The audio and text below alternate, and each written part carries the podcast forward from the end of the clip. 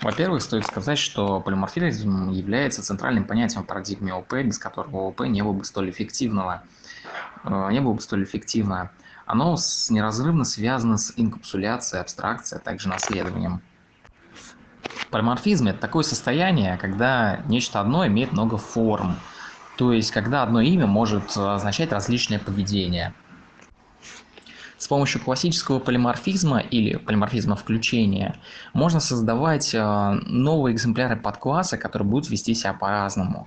С помощью этого можно изменять поведение системы, не изменяя первоначального кода программы.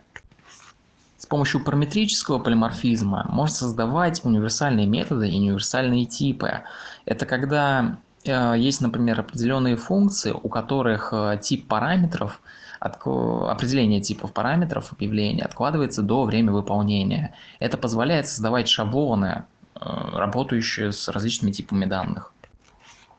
Помощью перегрузки можно создавать метод, э, который будет отличаться количеством и типом параметров. Это используется для того, чтобы метод не зависел от своих аргументов. И одно имя, с помощью одного имени можно было реализовывать разное поведение.